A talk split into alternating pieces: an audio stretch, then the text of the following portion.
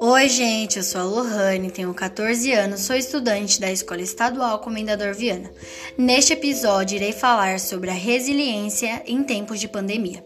De acordo com as definições, resiliência é a capacidade de se recuperar de situações de crise e aprender com elas, e ter a mente flexível e o pensamento otimista, com metas claras e a certeza de que todos os momentos difíceis passam. Como podemos agir para nos fortalecer e ser resilientes? Devemos cuidar da nossa autoestima, estabelecer metas e tentar cumpri-las. Mas tente não se cobrar tanto. Procure relaxar, se distrair, não se impressionar com tudo que está acontecendo.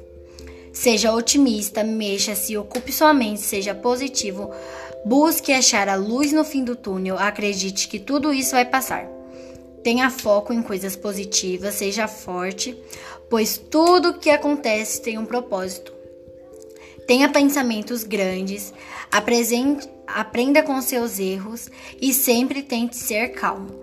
Assim você estará agindo com resiliência em tempo de pandemia.